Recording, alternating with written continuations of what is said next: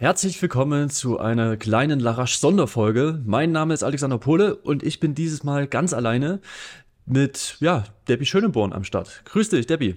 Ja, hi Alex. Ja, äh, auch Premiere, ne? Nur wir zwei.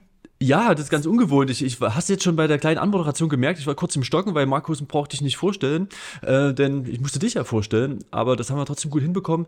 Und der Hintergrund ja, diese kleine Sonderfolge ist einfach, du bist am Wochenende Marathon gelaufen. Wir haben es in der letzten Folge schon äh, auch durchgenommen mit Markus zusammen. Aber jetzt hast du nochmal ein Zeitfenster gefunden und da können wir nochmal direkt mit dir darüber sprechen. Also heißt, für die ganzen Zuhörerinnen in dieser Sonderfolge geht es ausschließlich mit Debbie um ihren letzten Marathon in Sevilla, wo sie eine neue Bestzeit gelaufen ist, 225, Und da wollen wir einfach nochmal nachhören, wie sie den Marathon direkt erlebt hat. Und äh, ja, das Ganze drumrum, wie, wie sie den Marathon gestaltet hat, wie die Verpflegung gewesen ist. Also wir gehen da einfach mal tief rein, denn so eine Bestzeit läuft man jetzt nicht alle Tage. Ich meine, bei, bei, dir, Debbie, ne, da kommt immer mal eine Bestzeit raus momentan und das auch kontinuierlich, Jahr zu Jahr.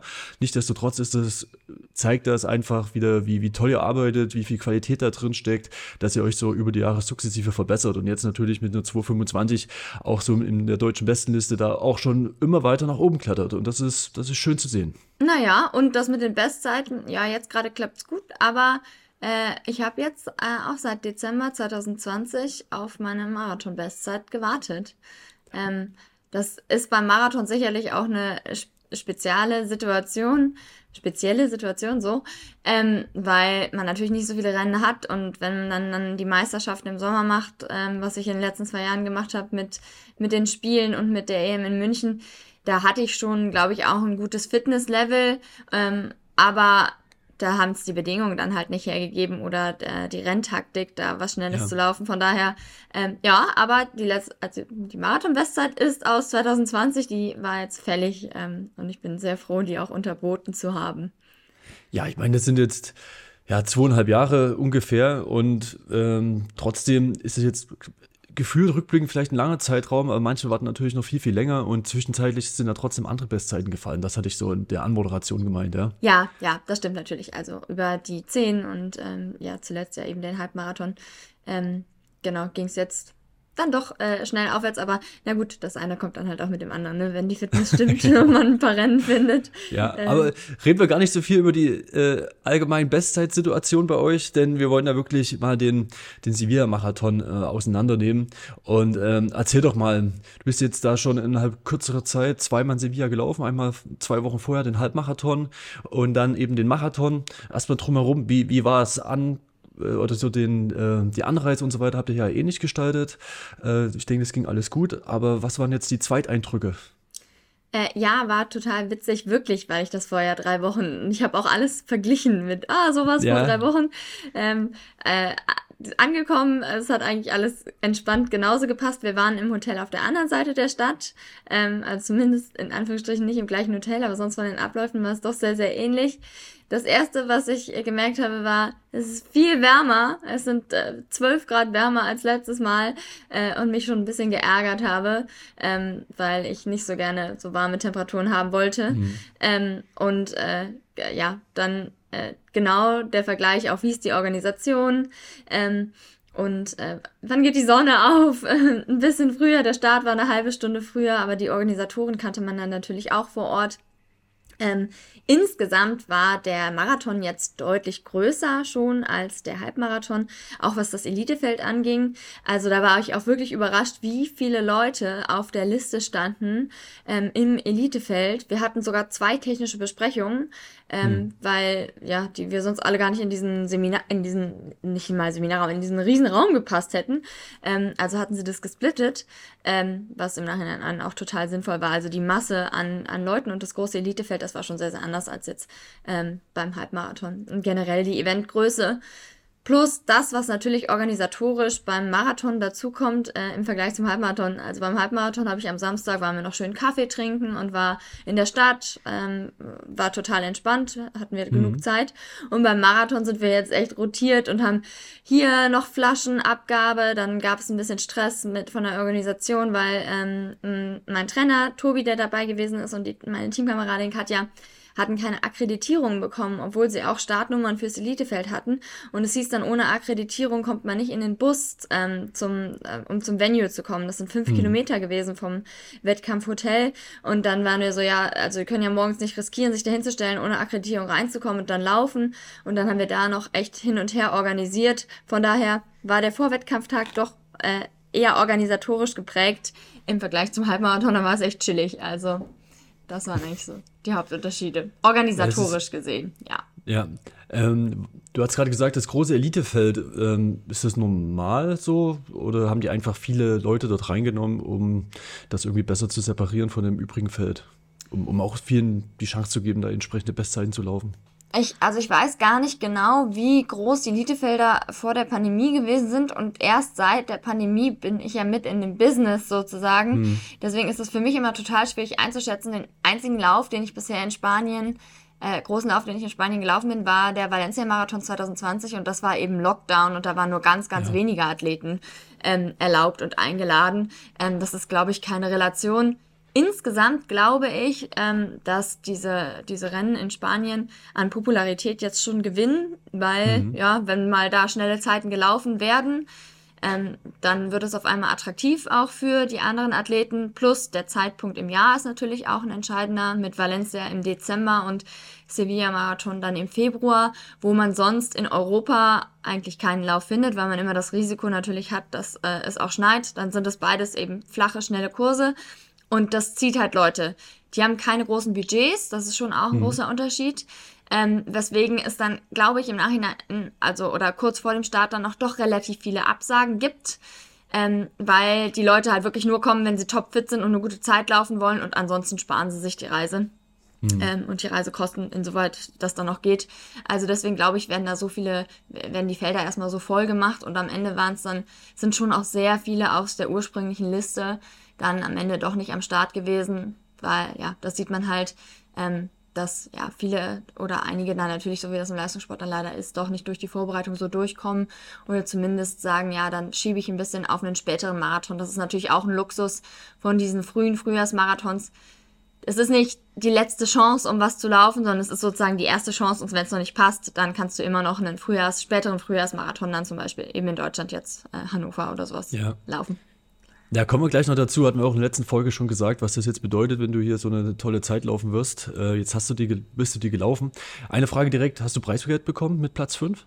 Äh, ja, ich hatte es auch gar nicht. Auf, also erstmal wusste ich auch überhaupt gar nicht, dass ich Platz 5 bin.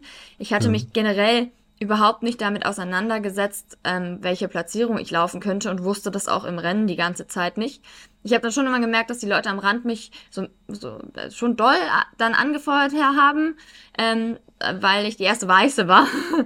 ähm, okay. Aber äh, habe ich mich gar nicht mit auseinandergesetzt und ich wusste auch dann äh, im Ziel gar nicht, also dann kam die Dopingkontrolle äh, und dann bin ich ausgelost oder welcher Platz bin ich eigentlich? Und dann meinte sie, ah, du bist Fünfte. Und da war ich eigentlich überrascht, dass ich Fünfte bin ähm, und habe dann genau vom, vom Team dann auch gesagt, ah, Preisgeld hast du jetzt auch gewonnen. Ich habe mich da, wie gesagt, gar nicht davor mit auseinandergesetzt, weil für wie mich hoch ist das gewesen? Bei dem Wettkampf äh, 2000 US-Dollar.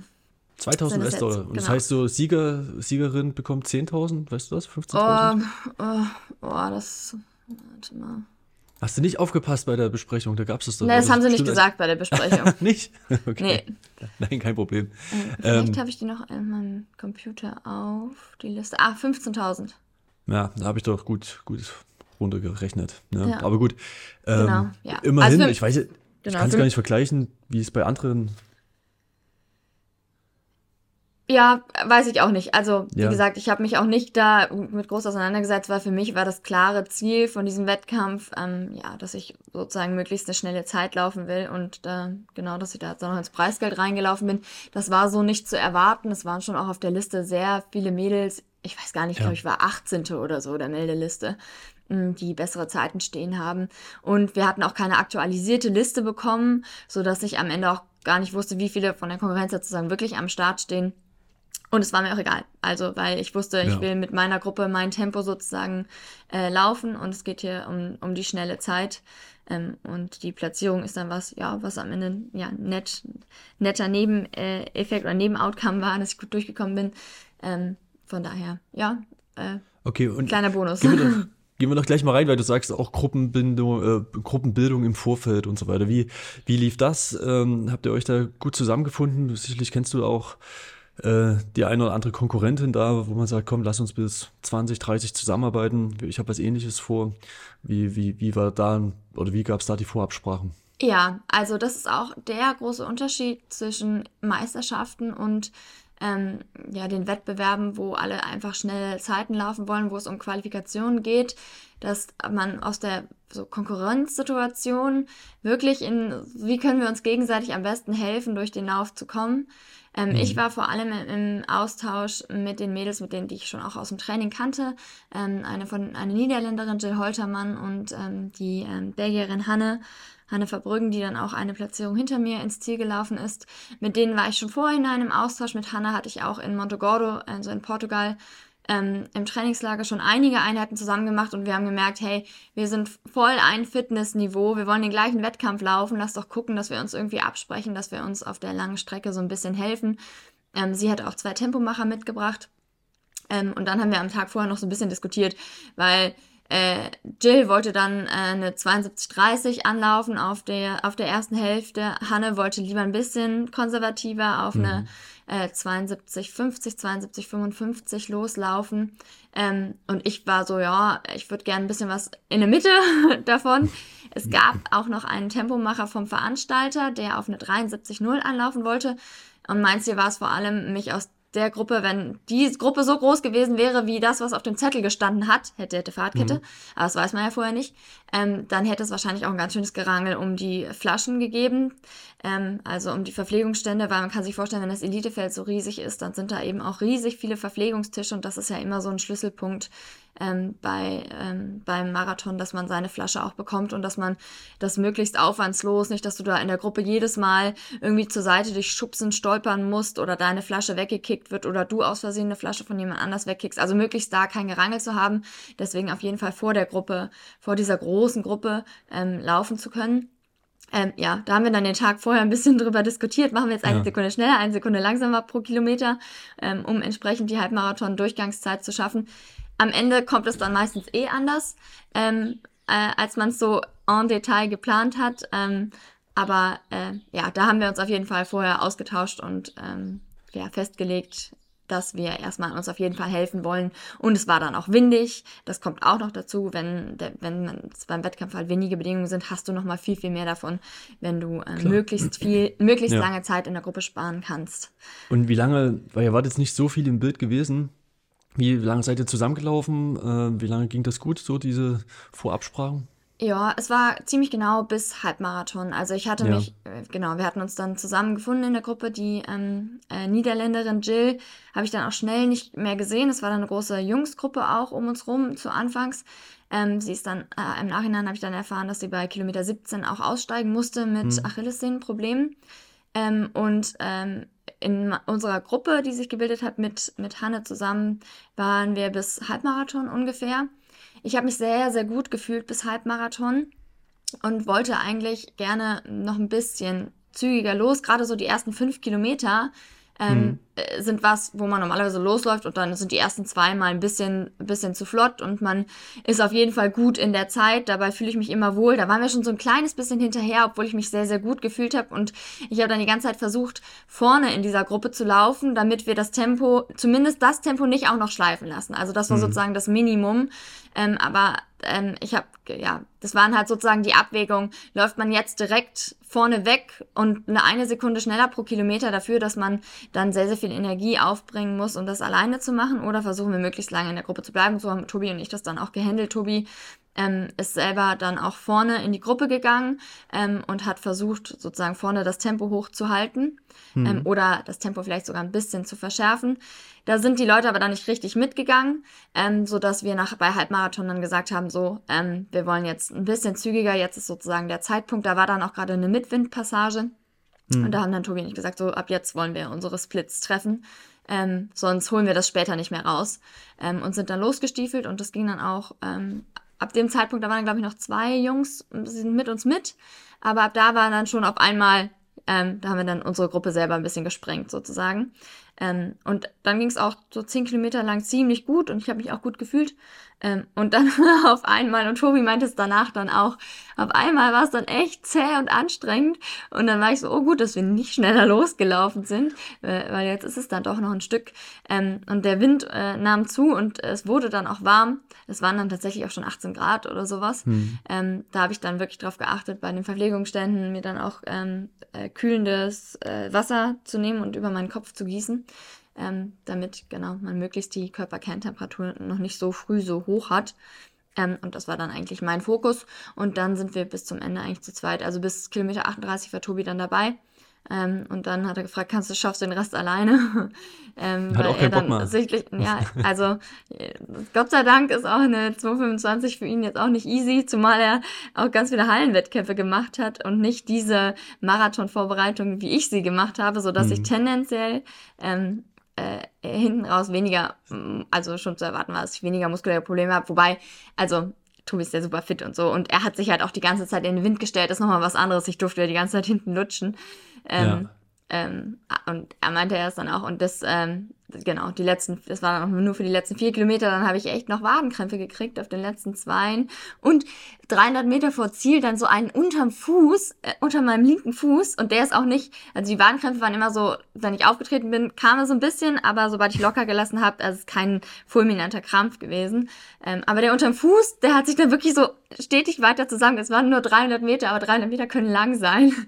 Aber war auch zum Glück, dass die, die Kamera da nicht mehr so drauf. Da war die Spanierin, die dann auch um, ich weiß gar nicht, ob die um spanischen Rekord gelaufen ist, aber die war die stärkste an dem Tag und du warst da genauso zwischendrin. Du war dann immer mal kurz die Umschaltung zu dir. Also ich habe es nicht gesehen, dass da irgendwo okay. noch ja, Gott sei Dank. Sich das Weil, äh, äh, ja, äh, ich, ja, dachte ich mir, ja, die paar Meter schaffe ich dann auch mit ins Ziel. Ich habe tatsächlich auch noch ähm, ja. eine Kollegin dann genau überholt auf der Zielgerade, äh, obwohl ich nicht so schnell unterwegs war. Ich bin die letzten drei Kilometer in 3,30 gelaufen ähm, weil ich ja dann einfach doch muskuläre äh, Probleme hatte. Plus dann geht's halt auch über diese, ähm, diese Tramschienen da mhm. in Sevilla. Das sozusagen, leider ist der hinterste Teil der fieseste Abschnitt, weil dann Gegenwind und Tramschienen, wenn du dann schon so ein bisschen wie auf Eiern läufst, weil du muskulär einfach durch bist, dann ist es noch schwieriger, koordinativ ja, über Grade, diese. Ne? Nee, nee, ja, ja, genau, das ist auch noch, aber die Tramschienen waren eher der Genickbruch, okay. glaube ich, weil da musst du dann halt ja wirklich, also es ging dann um die Kurve, das heißt, du musstest diese Tramschienen auch kreuzen und dann musst du dich konzentrieren, wo du da hinlatscht, damit du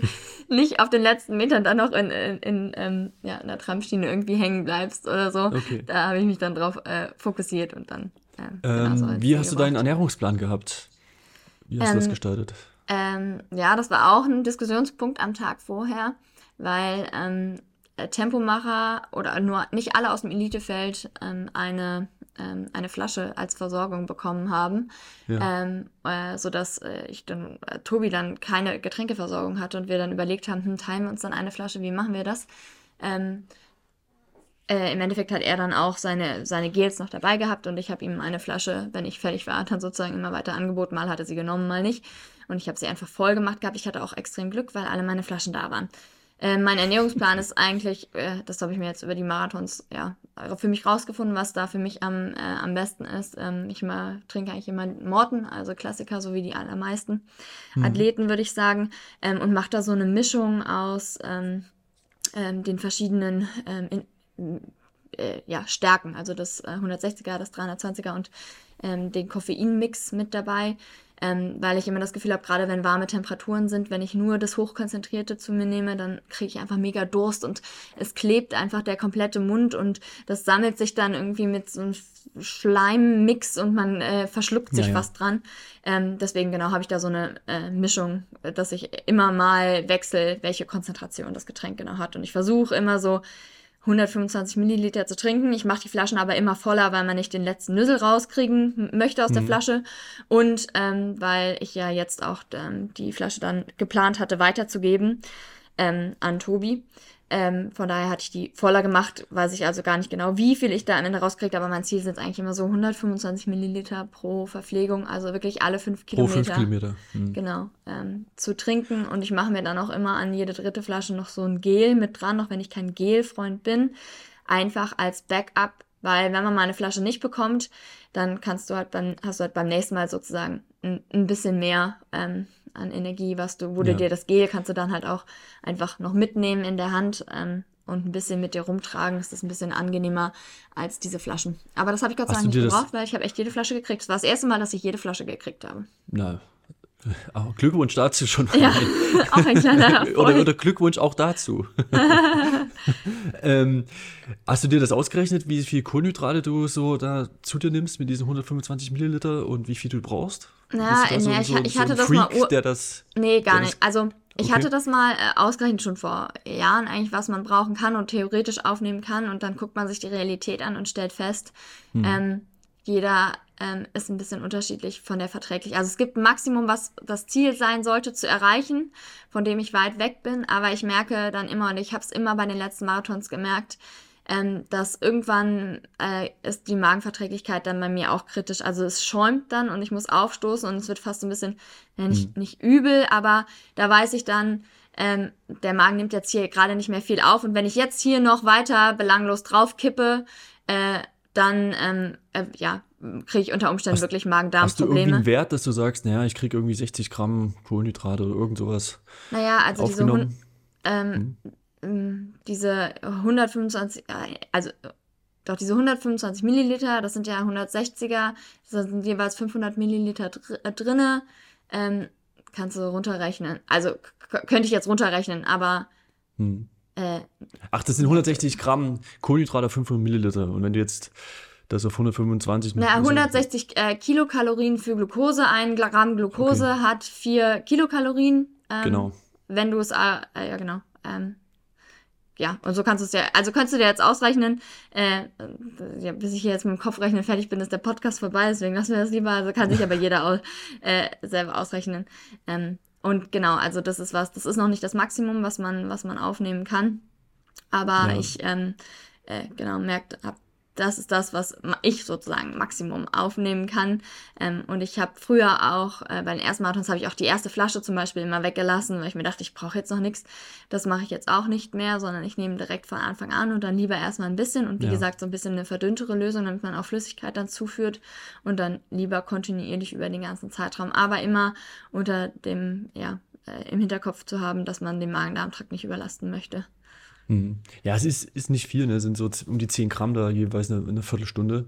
Und ähm, ja, aber, aber es ist interessant, was du sagst, dass man das natürlich auch vertragen muss. Und ich kenne es so ein bisschen von den Triathleten, die natürlich dann sagen, man kann dann irgendwie bei der und der Leistung zwei Stunden bei den, den Wattwert fahren.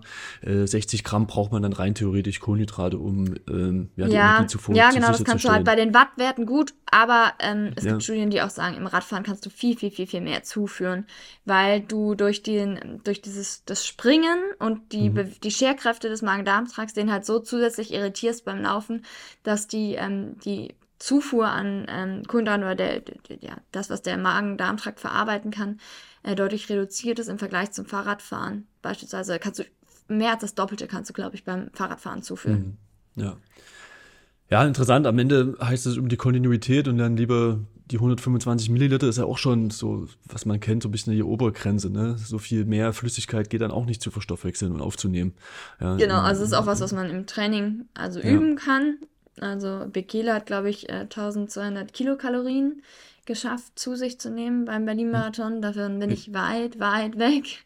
Ähm, aber genau, man muss für sich sozusagen das Optimum rausfinden. 1200 Kilokalorien, das sind durch vier, sind dann wieder eben die 300 Gramm Kohlenhydrate, ne?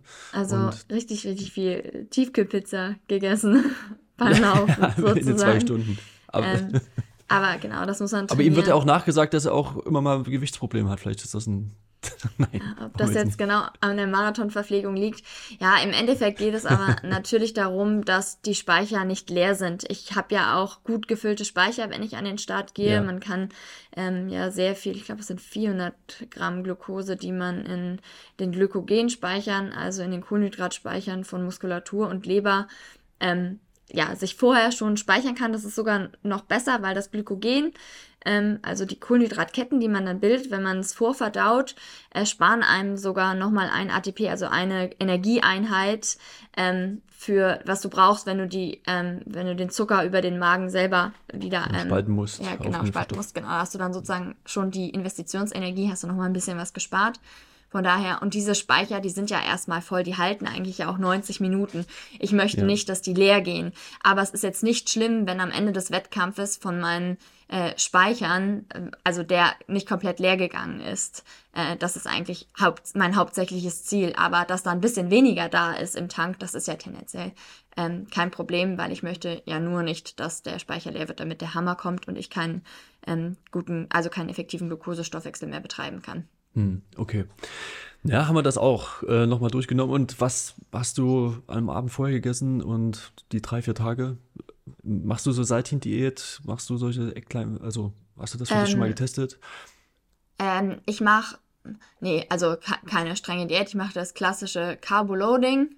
Ähm, mhm. Ich versuche schon am Anfang der Woche ähm, einfach das so ein bisschen äh, runterzufahren, auch weil in der Regel die Trainingsumfänge dann nicht mehr so hoch sind und ich ähm, ja, es konzentriere mich vor allem auf Kohlenhydrate, wenn es um intensive Einheiten geht. Ähm, mhm. Und die sind dann in der Regel in der Taperwoche sollten die nicht mehr, nicht mehr gegeben sein. Ähm, von daher ist das Anfang der Woche tendenziell eher ein bisschen weniger. Ähm, und dann gegen Ende, also dieses klassische 48 Stunden vorher, ähm, genau, ist der Fokus dann auf äh, Kohlenhydraten, gerne dann auch einfache Kohlenhydrate. Ähm, mein ganz klassisches Vorwettkampfessen ist wirklich Pasta mit irgendwie einer leichten Gemüsesoße. Ich bin aber auch nicht so jemand, ähm, der dann irgendwie nur noch tro trockenen Reis und äh, trockene Brötchen und trockene Pasta isst. Da gibt es wirklich einige, das sieht man immer wieder dann mal. Oder nur noch Nudeln mit Olivenöl und mehr Nein, nicht. nicht mal mehr. Also wirklich Nudeln. So. Nudeln mit Nudeln oder Reis mit Reis und dann drei Teller. Und ich, also ich krieg gar nicht geschluckt, da wird mir der Mund schon nee. trocken beim Zugucken. Nicht ähm, mal Ketchup einfach nur dazu. Ja, also wenigstens irgendwie sowas oder auch also ein bisschen Protein, ein bisschen Ballaststoff. Ich glaube ja. auch so ein bisschen, man muss dem Körper immer geben, das ist auch wie mit der Getränkeverpflegung, man, man muss dem Körper geben, was er kennt. Also wenn ja. ich jetzt anfange, drei Tage lang kein Gemüse mehr zu essen vor dem Wettkampf, ähm, dann sind meine, ist meine, sind meine Darmbakterien irritiert ähm, weil die nichts mehr zu futtern kriegen, weil die ja daran gewöhnt sind an meine normale Ernährung. Es gibt auch ja Leute, die sagen, oh, kein Porridge vor, ähm, äh, vor dem Wettkampf, ähm, weil das sind Ballaststoffe, die du mit dir rumträgst. Ähm, das ist, ja, ja also ich esse gerne Porridge vor, vor dem Wettkampf, ähm, weil ja, ja das mache ich auch im Training immer und mein Körper ist das gewöhnt. Von daher ähm, muss ja, man hat ja auch so eine angenehme, du bist gut gefühl, also du hast ein gutes Sättigungsgefühl und das auch ein kraftvolles Gefühl. Also mir geht das auch so, ne, wenn man sich so äh, gut einfach an, führt an so einer Stadtlinie oder im Training, weil man irgendwie merkt, hey, da ist Kraft da, ich bin gut gesättigt, ja. ich kann also das. Porridge mit Banane, das ist. Genau, äh, macht vielleicht auch was Mentales mit aus, ne? Ja, ja. Ja, fühlt sich leicht, fühlt sich ja nicht, nicht so, so aufgedunsen irgendwie von zu viel Essen. Das ist irgendwie, ja. Ja, genau, und man was. weiß ja auch oft beim Wettkampf dann gar ja. nicht, weil man nicht so ein normales Appetit- und Hungergefühl hat. Zumindest geht es mir so, wenn man dann doch ein bisschen aufgeregt ist. Ähm, und dann weiß man einfach, also da muss ich nicht groß hinterfragen, oh, was esse ich jetzt, worauf habe ich Lust, sonst irgendwas, sondern ich ja. mache das, was ich gewöhnt bin ähm, und gut ist. Also, genau. Sehr cool. Ja, Debbie, ähm, dann heißt das ja für dich Ziel erreicht. Du kannst dich jetzt hier das nächste halbe Jahr ganz entspannt, das, was wir ja so hypothetisch besprochen haben beim letzten Mal, zurücklehnen und guckst an, was so die Konkurrenz macht, ja? Ja, doch, das ist jetzt echt eine, ein bisschen eine Luxussituation. Ähm, okay. Genau, vorzulegen und ich habe jetzt äh, alle Zeit äh, der Welt, das Jahr zu planen und ähm, ja, das ist äh, wirklich sehr, sehr angenehm und ich freue mich jetzt auch, dass ich mal ein bisschen ähm, ja, erstmal ein bisschen Pause, ein bisschen Urlaub machen kann, äh, dann Unterdistanzen. Es kommen schon wieder coole Wettkämpfe und ich habe auch wirklich direkt wieder Lust. Also ich habe, äh, ich freue mich jetzt mal zwar auch nicht so doll zu machen, aber äh, bin schon noch bereit, äh, direkt wieder loszulaufen. Ähm, wenn ich jetzt Rabea, äh, die jetzt zum Training geht, gleich ähm, und ich bin schon ein bisschen, oh ja, also heute ist nicht so schlimm, aber morgen wäre ich schon ganz gerne wieder dabei, ähm, weil auch coole Laufevents anstehen. Also so der Berliner Halbmarathon ist jetzt das nächste, was ich geplant habe ist jetzt keine ideale Zeit, ähm, also äh, von, von, von der Planung in der Saison, mhm. ähm, aber ich habe auch einfach Lust drauf. Also, und das ist das auch, was gute Wettkämpfe mit sich bringen. Zumindest ist es bei mir so, dass ich dann eigentlich immer direkt Lust habe. Oder was, weil es ja noch nicht ideal geklappt hat und es war jetzt nicht so das ideale, ideale Rennen, habe ich schon das Gefühl, ah, da, ach, da kann ich noch was rausholen. Ähm, und dann habe ich auch immer direkt Lust, weiter zu trainieren. Von daher, cool. aber das ist, glaube ich, ganz gut. Und wenn du noch ein, oder ihr noch einen Tipp braucht, wo ihr noch hinkommen könnt, ähm, Die Ölmühle da von meinem äh, ja, guten Kumpel und mit dem ich Larasch gegründet habe, Dirk, das ist jetzt soweit fertig. Also da können auch, da war auch Hendrik schon da gewesen. Gibt es ein paar nette Laufstrecken, ist in der Nähe von Jena. Oh, also wenn ihr da mal hin wollt. Das ist fertig. Und ihr ist, Na, cool. Hm? Ja, da, also ich hatte so ein bisschen letztes Jahr, glaube ich, das so äh, verfolgt. Da ähm, Genau, das ist jetzt, jetzt gibt es auch, äh, wir werden mal noch den Link mit in die Shownotes und so weiter mit reinnehmen. Also falls euch das interessiert oder auch ihr direkt, dann seid ihr da auch herzlich eingeladen und dann können wir das auch, da können wir uns mal auch wieder sehen, so direkt. Ja, das wäre auch ah, was. Ja, cool. Das haben wir im Hinterkopf. genau. Gut, Debbie, dann ähm, haben wir, jetzt sind wir jetzt trotzdem 30 Minuten gewarten, äh, gewarten, geworden, geworden, so rum. Und ja, Grüße an Rabea äh, und dann genieß die Zeit, ja. Also genieß den Luxus, hast du dir auch verdient und viel Erfolg bei den nächsten, ja, Trainings, was auch immer ansteht, ja. Ja, danke dir, Alex. Dann eine schöne Woche. Dir auch noch. Danke. Ciao, ciao. Ciao.